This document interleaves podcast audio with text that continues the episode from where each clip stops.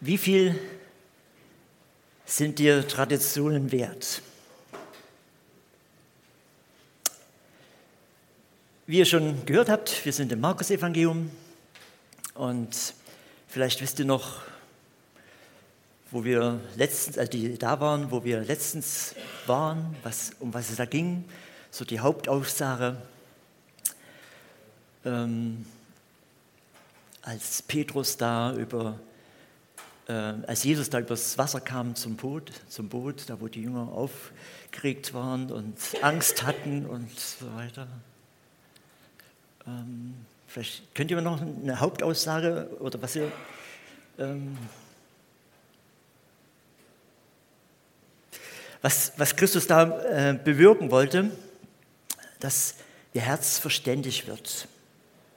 Dass ihr Herz verständig wird. Und ähm, Darum geht es irgendwie auch heute. Da geht es auch heute darum, wenn wir ähm, weiterschauen in dem Text, zunächst bevor wir den Text lesen, große Wunder waren geschehen, ganz viele Wunder waren geschehen. Und die Leute waren begeistert von Jesus. Und es war so, dass sie dass so begeistert waren, dass sie gesagt haben, das ist der Mann, den machen wir zum König. Das ist der Beste, den, den brauchen wir als König am besten als Brotkönig auch noch und so weiter. Hunderte, Jahrtausende waren begeistert von ihm. Und ähm, wo aber viel Licht ist, kennt ihr das? Ist auch viel Schatten. Und so schnell wie Jesus beliebt war, so schnell hatte er auch Hass auf seiner Seite. Ganz viel Hass. Und die Obersten waren voller, immer wieder voller Ärger, voller Hass ihm gegenüber, weil ähm, er nahm sich kein Blatt vor den Mund und schaute nicht auf Ansehen oder Erfolg, egal ob arm oder reich, egal ob die Leute ähm, jung oder alt, anerkannt oder verachtet waren. Bei Jesus war jeder gleich wertvoll, war jeder gleich wertvoll und geachtet, anerkannt. Und er wollte jedem zum Herzen sprechen und nicht einfach so nach dem Mund reden. Den Obersten war das aber zu anmaßend. Und statt sich mit den Geheilten und mit denen, die von Jesus, Jesu reden, begeistert waren, mitzufreuen, wollen sie ihm an vielen Stellen, wir haben das vorher schon betrachtet, an einigen Stellen, äh, zum Beispiel bei der Sabbatfrage, äh, wo sie nicht richtig eingehalten haben, oder bei, äh, bei ähm, dass sie am Sabbat eben äh, Korn gegessen hatten, da Ehren gerauft haben. Es gab viele Begebenheiten schon, wo sie dann jetzt versuchen, das stimmt doch irgendwas nicht bei Jesus oder bei den Jüngern. Und sie wollten ihn dann Bein stellen. Wir lesen heute den Text. Markus Kapitel 7 ab Vers 1 bis 13.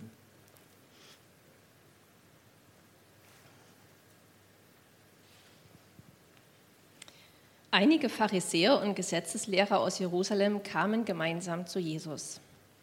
Sie hatten gesehen, dass seine Jünger mit unreinen, das heißt mit ungewaschenen Händen aßen. Denn die Pharisäer und alle Juden essen nichts, wenn sie sich nicht vorher in der vorgeschriebenen Weise die Hände gewaschen haben. So halten sie sich an die Überlieferung ihrer Vorväter. Auch wenn sie vom Markt kommen, essen sie nichts, ohne sich vorher einer Reinigung zu unterziehen. So befolgen sie noch eine Reihe anderer überlieferter Vorschriften über das Reinigen von Bechern, Krügen, Kupfergefäßen und Sitzpolstern. Die Pharisäer und die Gesetzeslehrer fragten ihn also, warum richten deine Jünger sich nicht nach den Vorschriften, die uns von den Alten überliefert wurden, und essen mit unreinen Händen? Ihr Heuchler, auf euch trifft genau zu, was Jesaja geweissagt hat, gab Jesus zur Antwort. So steht es nämlich geschrieben. Dieses Volk ehrt mich mit den Lippen, aber sein Herz ist weit von mir fort. Ihr Dienst an mir ist ohne Wert, denn sie lehren, was sich Menschen erdachten. Ja, ihr gebt Gottes Gebot preis und haltet dafür die Vorschriften, die sich Menschen ausgedacht haben. Dann fügte Jesus hinzu, Sehr geschickt setzt ihr Gottes Gebot außer Kraft und haltet dafür eure eigenen Vorschriften ein. Mose hat zum Beispiel gesagt, ehre deinen Vater und deine Mutter. Und wer Vater oder Mutter verflucht, wird mit dem Tod bestraft. Ihr aber lehrt, dass man zu seinem Vater oder seiner Mutter sagen kann, was du von mir bekommen müsstest, habe ich als Opfer für Gott bestimmt. Auf diese Weise lasst ihr ihn nichts mehr für seine Eltern tun und setzt so Gottes Wort durch eure eigenen Vorschriften außer Kraft. Das ist nur ein Beispiel für viele. Dankeschön.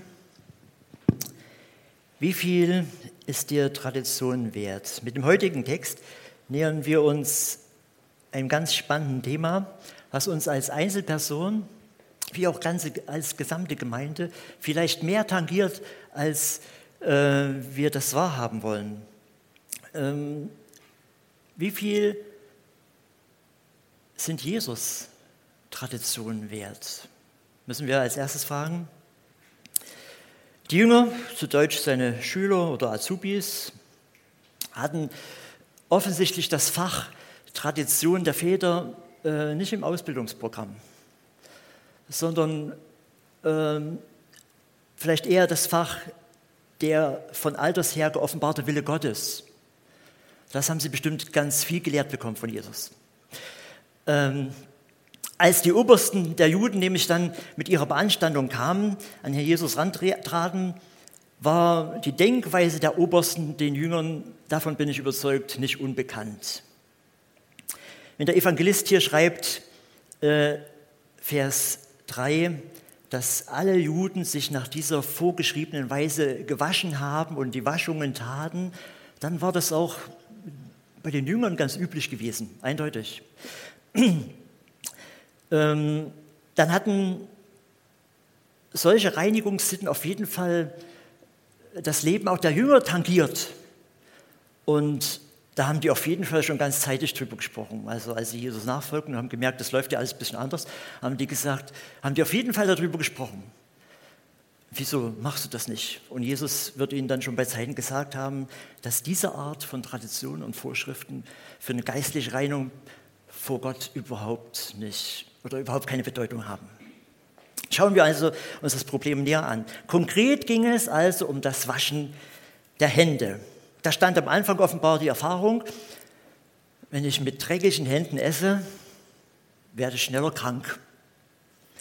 Ähm, irgendwann wurde dann eine Anstandsregel draus und später ein Ausdruck für ein heiliges, gottgefälliges Leben. Am Anfang wusch man die Hände weil sie schmutzig waren. Am Ende war es eine religiöse Pflicht, sich immer zu waschen, wenn man was essen wollte. Aus Erfahrung wurde hier eine Handlungsweise, dann eine Lebensform und dann eine religiöse Pflicht.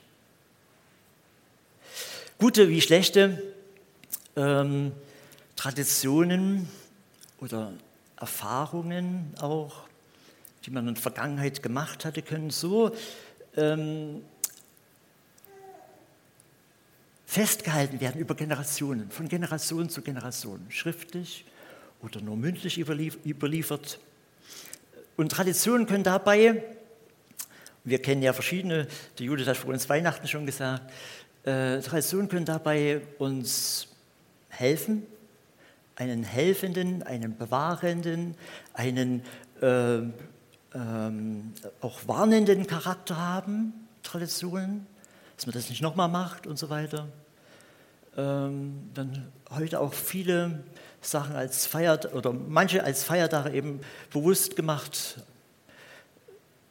dass das nicht wieder passiert. Traditionen haben also ähm, ja, gute Eigenschaften, aber sie können auch andererseits zu einer formalen Sache werden, zu einem religiöser, zu einer religiösen Leistung, zum äh, Ritual ohne Inhalt, wo man äh, selbst nicht mehr weiß, warum man das eigentlich macht. Und ihr wisst, dass wir manche Leute fragen, weswegen feiert ihr überhaupt Weihnachten? Also es gibt Rituale oder, oder ähm, ähm, dann äh, Traditionen, die man gar nicht mehr richtig füllen kann. drei Fragen stellen sich mir dabei. Die erste, wieso kann es passieren, dass Erfahrungen, die wir machen, irgendwann sogar zu was Heiligen werden? Dann, wie kommt es, dass diese Erfahrungen die Macht haben, sich neben oder sogar über Gottes Gebot zu stellen? Und die dritte Frage noch, was will Gott? Also was oder wie kann es passieren, dass Erfahrungen, die wir machen, irgendwann für uns sogar etwas Heiliges werden? Es ist normal, dass sich unser Leben immer wieder äh, in, in immer wiederkehrenden Handlungen ausdrückt. Viele Bereiche unseres Lebens äh, haben wir, sind ständig wiederkehrende Handlungen. Und auch in Beziehungen zwischen Menschen äh, drückt sich das irgendwie aus. Man spricht von bestimmten Ausdrucksformen im Miteinander und so weiter. Und je länger man sich kennt, umso mehr merkt man, was sich bewährt hat. Und manches äh, macht man immer wieder so. Wir grüßen uns zum Beispiel, sagen vielleicht guten Tag oder umarmen uns.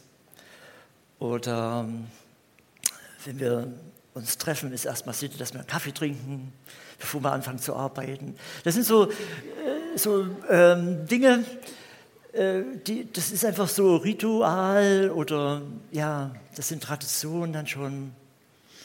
Ähm, in unserem Umgang mit Gott entstehen genau solche Ausdrucksformen, entstehen genau solche Traditionen oder Rituale.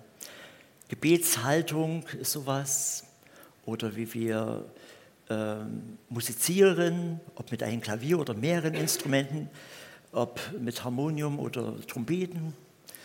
Ähm, welche Bekleidungsart, welcher Bekleidungsstil da in der musikalischen Richtung und so weiter. Dann Andachtsrituale kennen wir. Wir kennen ähm, Gottesdienstgestaltung an sich. Steht nirgendwo in der Bibel, wie man Gottesdienst gestalten soll. Das sind alles Formen, wie wir unseren Glauben, unsere Beziehung zu Gott ausdrücken, die also auch in unserem christlichen Leben, im Umgang mit Gott entstehen. Ähm, sie haben sich entwickelt und können uns eine Hilfe in unserer Gottesbeziehung sein. Aber, und das ist heute der heutige Text, wenn ihr richtig zugehört habt, aber sie birgen auch eine gewisse Gefahr in sich, diese Traditionen. Also ich kann jetzt nicht über den ganzen Bereich von guten Traditionen sprechen, aber ich möchte vom Text her sprechen über das, dass, sie, dass, dass wir uns bewusst machen, wie viel ist mir Tradition wert? Äh, und was will Jesus eigentlich oder wie denkt Jesus darüber? Sie gebürgen auch eine gewisse Gefahr in sich. Bei Menschen, nämlich die mit dem Übernatürlichen rechnen, und dazu zählen wir uns ja als Christen, äh, bei Menschen, die mit, wir mit dem Übernatürlichen rechnen, kann eine Denkweise entstehen, dass gute Ausdrucksformen oder Erfahrungen eben, die sich dann ausdrücken, weil sie sich über Jahre bewährt haben, nicht nur was Gutes sind, sondern dass sie auf einmal auch zu was Heiligen, zu was Göttlichen werden. Am konkreten Beispiel des Händewaschens hier im Text. Menschen, äh, die mit der Gegenwart Gottes rechnen, erleben nicht nur, dass man mit gewaschenen Händen nicht so schnell krank wird, sondern weil man ja mit Gott lebt, erleben sie auch, mit gewaschenen Händen ist man gesegnet. Weil alles Gute kommt von Gott. Es ist ein Segen, wenn wir Gutes erleben. Also mit gewaschenen Händen, also wir, wir tun das äh, da gar nicht drüber nachdenken, aber wir erleben, mit gewaschenen Händen bin ich gesegnet. Konkret in diesem Beispiel. Ähm, Bleibe ich gesund. Und das ist auch richtig. Ich sage das gerade, das Gute kommt von Gott. Alles Gute kommt von Gott. Krankheit, äh, seit dem Sündenfall ist die da. Ja. Und jetzt aber, entsteht aber ein Problem, dass wir zu einem falschen Umkehrschluss kommen können. Und zwar, dass wir denken können, wenn wir also die Hände waschen, dann sind wir gesegnet. Versteht ihr das? Und das geht bei uns ganz leicht als Christen, dass wir in so formales Denken reinkommen. Ähm,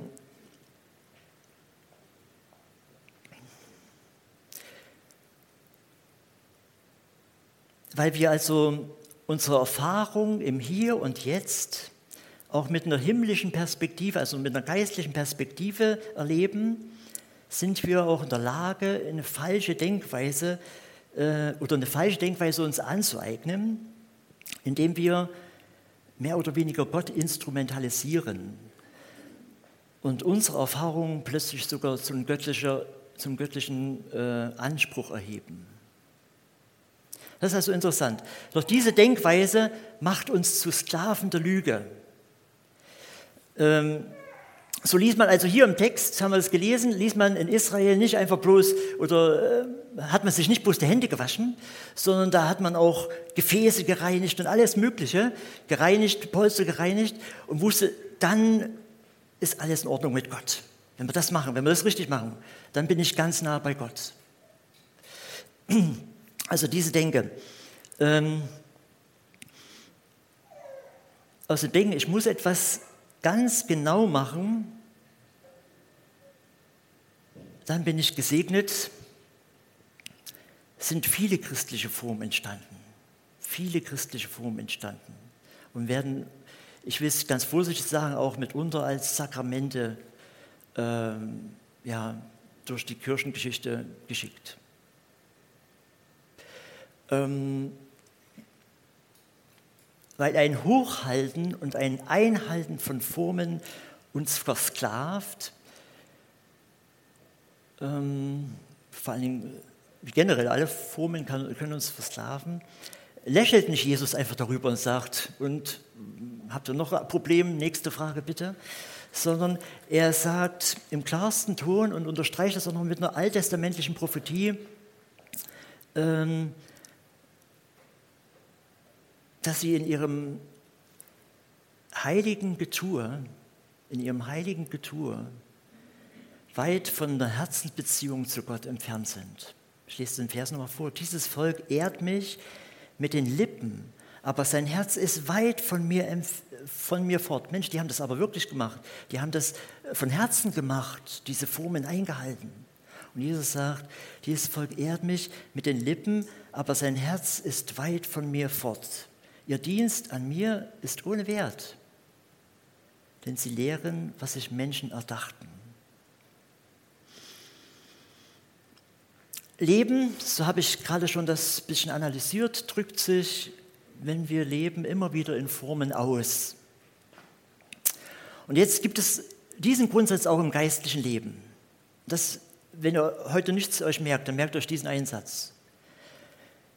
Geistliches Leben drückt sich auch im privaten wie im geistlichen in bestimmten Formen aus, aber diese Formen, diese Formen bewirken nicht bei uns automatisch geistliches Leben. Geistliches Leben drückt sich in Formen aus, aber diese Formen gelebt bedeuten nicht automatisch wirklich geistlich zu leben, wirklich in der Beziehung zum Herrn zu leben. Das ist also das, was Jesus Christus hier anspricht.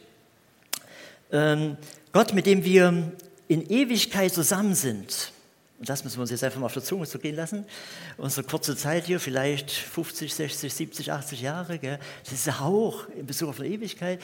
Gott, mit dem wir in Ewigkeit zusammen sind, dem geht es nicht darum, dass wir das alles so eingehalten haben, sondern dass wir eine Herzensbeziehung zu ihm haben dass wir eine Herzensbeziehung zu ihm haben. Und wie gesagt, das geht nicht aus dem Himmel los, sondern das geht hier los. Und das will er auch hier mit uns erleben. Er will es mit uns erleben und wir sollen es mit ihm erleben. ähm, wie sich eine Liebesgemeinschaft Gott vorstellt, weil Gott sehen wir ja nicht, hat er aber auch schon in uns Menschen reingelegt. Ja? Wenn sich zwei Menschen lieb haben, ganz allgemein oder noch mal viel inniger auch äh, Mann und Frau. Und wenn das eine innige Liebe ist, dann äh, zeigt uns das bisschen was von einer Beziehung, wie, also nur ein bisschen was, wie, eine, wie, wie Gott eine Beziehung zu uns haben möchte.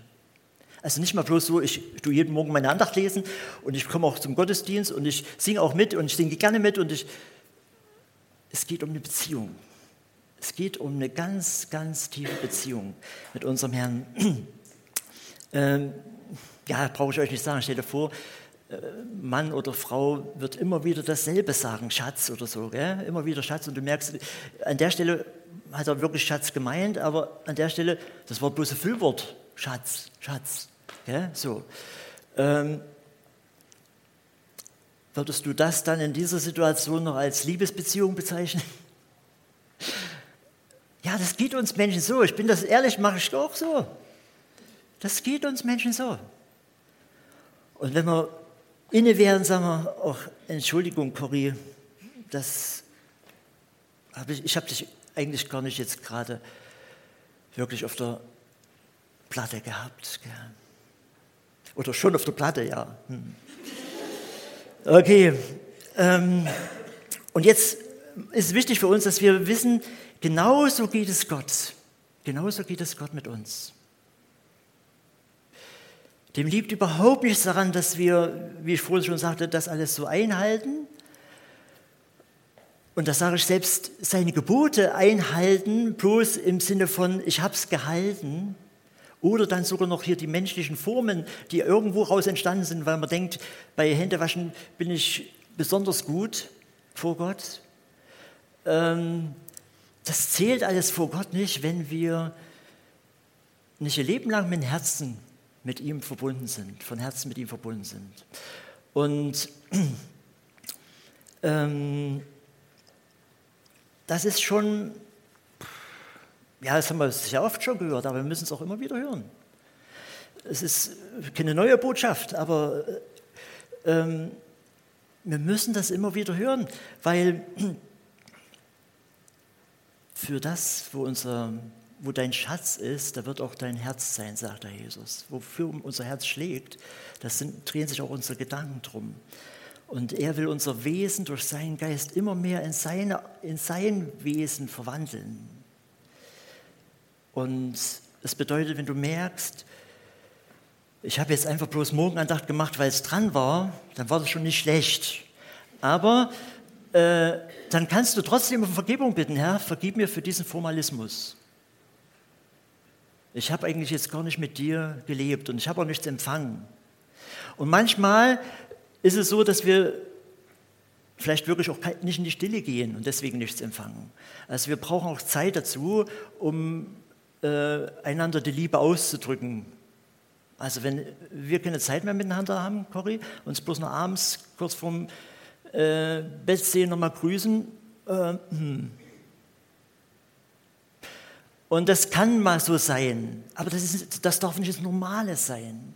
Und jetzt müssen, müssen wir darüber nachdenken, wenn Jesus hier so harte Worte zu den Leuten spricht, die ja die, geistliche Oberst, die geistlichen Obersten waren, dann müssen wir sagen, ja, das kann uns auch passieren. Das kann uns auch passieren, dass wir eigentlich äh, nur noch vieles formal machen, nur noch Traditionen haben, aber überhaupt nicht mit dem Herzen dabei sind. ähm, Christus stellt ihnen vor Augen, dass diese Denkweise, vor Gott etwas leisten zu können, noch größere abgöttische Früchte bringt im, im folgenden Text. Ähm, es kommt dann in unserem Leben dazu, dass es uns wichtiger wird, vor uns selbst und vor anderen und vor Gott in Formen zu glänzen in Äußerlichkeiten zu glänzen. Und wir werden, und das äh, sagt der Text, dann durchaus sogar sehr erfinderisch. Ähm, Gott sagt hier, also er betont, äh, betont das, Gott sagt zu euch, ehre deinen Vater und deine Mutter. Und was habt ihr daraus gemacht? Ihr habt daraus gemacht, ja, die, die Zeit und das Geld und die Liebe, äh, das alles, was ich eigentlich für meine Eltern aufbringen sollte, habe ich Gott geopfert. Hallo meine Eltern, ich habe das Gott geopfert. Gott geopfert. Und das ist jetzt eine ganz heilige Sache. Das ist wesentlich mehr als, äh, wenn ich es Gott gebe, dann ist es ja noch mehr, als wenn ich es euch gegeben hätte. Ihr seid nur Menschen. Also so haben die gedacht. Äh, freut euch mit uns darüber, Gott ist es wert, dass wir das Gott geopfert haben. So daneben können wir sein, wenn wir äh, nicht in einer innigen Beziehung zu Gott leben und in so einem formalen äh, ja, leben. Und dann äh, kommen, wir, kommen solche Auswüchse daraus hervor. äh, Im Eifer für Gott habe ich das selber erlebt, kann ich euch sagen. Und wir, und, und wir, werden es immer wieder erleben. Aber ich denke an meine Sturm- und Drangzeit in, christliche. Äh, manche wissen die Geschichte schon. Ähm, aber ich, ich, hab, ich war auf, auf Campingplätzen, ich war zu, ähm, in, in Jugendclubs, überall habe ich Leute evangelisiert. Und zu Hause, äh, ich habe noch zu Hause gewohnt. Ich war ledig, ich habe zu Hause gewohnt, aber das Grundstück habe ich meine, meine Eltern machen lassen. Bis ich dann begriffen habe, hey Thomas, äh, der Text, das bedeutet, ich muss auch mal mit Unkraut jeden und äh, ich muss auch mal mit Rasen mähen. Das ist mit dran. Und dann habe ich übrigens aus dem Grund, kann ich euch sagen, wer, wer meine Geschichte kennt, habe ich damals zu DDR-Zeiten halbtags angefangen zu arbeiten, weil ich gesagt habe, ich brauche nicht so viel Geld als Lediger. Ich kann halbtags arbeiten, da habe ich mehr Zeit für den Herrn und auch noch Zeit für meine Eltern. Also wenn du das, ich wollte damit sagen, wenn du das äh, verstehst, dass du irgendwie selber solche Hintertürchen gemacht hast, wo du eigentlich Gottes Willen umgehst und wo du trotzdem ganz heilig dastehst, so wie die haben gedacht, sie sind vor Gott äh, wunder wie gut. Ähm, wenn du das erkennst, dann tu Buße, dann kehr um und sag, Herr, es muss sich was ändern in meinem Leben. Ich will, ich will hier nicht äh, das, das Gute, was ich eigentlich in deinem Namen tue und auch äh, bewirken kann und du auch mich segnest, auf der anderen Seite ja, äh, in Misskredit bringen, in dieser Weise, dass Menschen, egal ob Eltern oder wer, sich über mich aufregen. Natürlich, allen Menschen Recht getan ist eine Kunst, die niemand kann. Aber wenn du weißt, wenn du weißt, wo du schief liegst, weil du einseitig Gottes Willen tust, dann kehr um. Und manchmal sind wir da in so einer Spur drin und merken gar nicht, wie daneben wir eigentlich sind. Doch ähm, in der Stille und vor Gott können wir uns selber reflektieren. Und mindestens in der Stille werden wir merken, wenn wir vor Gott zur Stille kommen, werden wir merken, ob unser Herz, Herz wirklich für ihn schlägt. Ob es wirklich für ihn schlägt. Oder ob das ganz viel Betriebsamkeit, ganz viel Mache, ganz viel Tradition ist, weil wir es immer schon so gemacht haben und weil uns so die Leute kennen und auch so erleben wollen und so weiter. ähm, wenn wir in keiner innigen Liebesbeziehung zu unserem Herrn stehen, das können wir immer wieder auch auf die menschliche innige Beziehung äh, oder von der lernen, dann leben wir einfach fatalerweise aneinander vorbei und auch an dem Willen Gottes vorbei. Und, das ist das Interessante bei der Geschichte, die haben das nicht gemerkt, die haben sich so gut gefühlt vor Gott. Also das äh, lässt mich schon äh, auch innehalten und ähm, ja, drüber nachdenken, wo stehe ich, wo stehst du? Ich komme zum Schluss.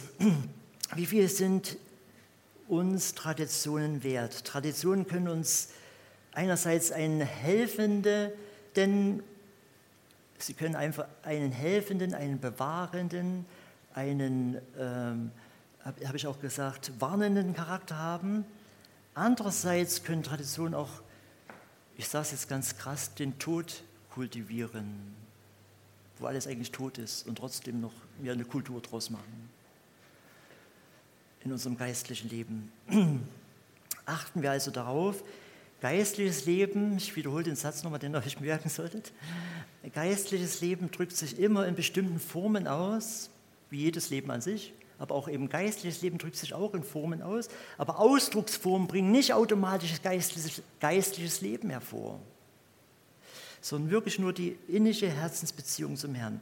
Unser Herr sehnt sich nach so einer Beziehung, äh, zu dir und zu mir, die aus einer, aus einer wirklichen Liebe heraus gelebt ist und nicht äh, auf formale Handlungen oder Worthülsen.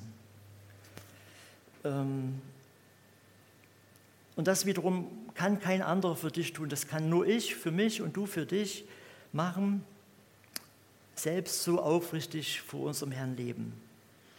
Und wenn wir schon in einer Beziehung zu Menschen, und das ist jetzt mein wirklich letzter Satz, wenn wir schon in Beziehung zu Menschen merken, dass wir da manchmal von der Seite, vom Pferd fallen, egal nach welcher Seite, äh, wenn wir schon merken, dass wir da selbst zu unseren liebsten Menschen, die wir wirklich lieb haben, ich habe wirklich Cory lieb, aber trotzdem in, in, in bestimmten Situationen einfach äh, gedankenlos, ich sage es nochmal, meinen Schatz sagen, dann muss uns bewusst sein, das kann uns auch bei Gott passieren, den wir nicht sehen. Und ich sage euch, das passiert uns bei Gott noch viel mehr, weil bei Menschen, die wir sehen, äh, da fällt es uns eher auf, als bei Gott, den wir nicht sehen. Und dieser Weise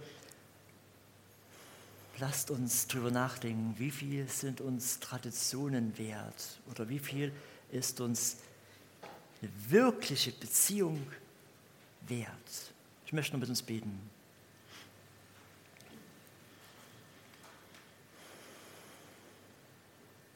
Unser großer Gott, ich möchte dir ganz sehr Danke sagen dafür, dass du durch das Opfer deines Sohnes, unseres Herrn Jesus Christus, möglich gemacht hast, dass wir lieber Vater sagen dürfen zu dir.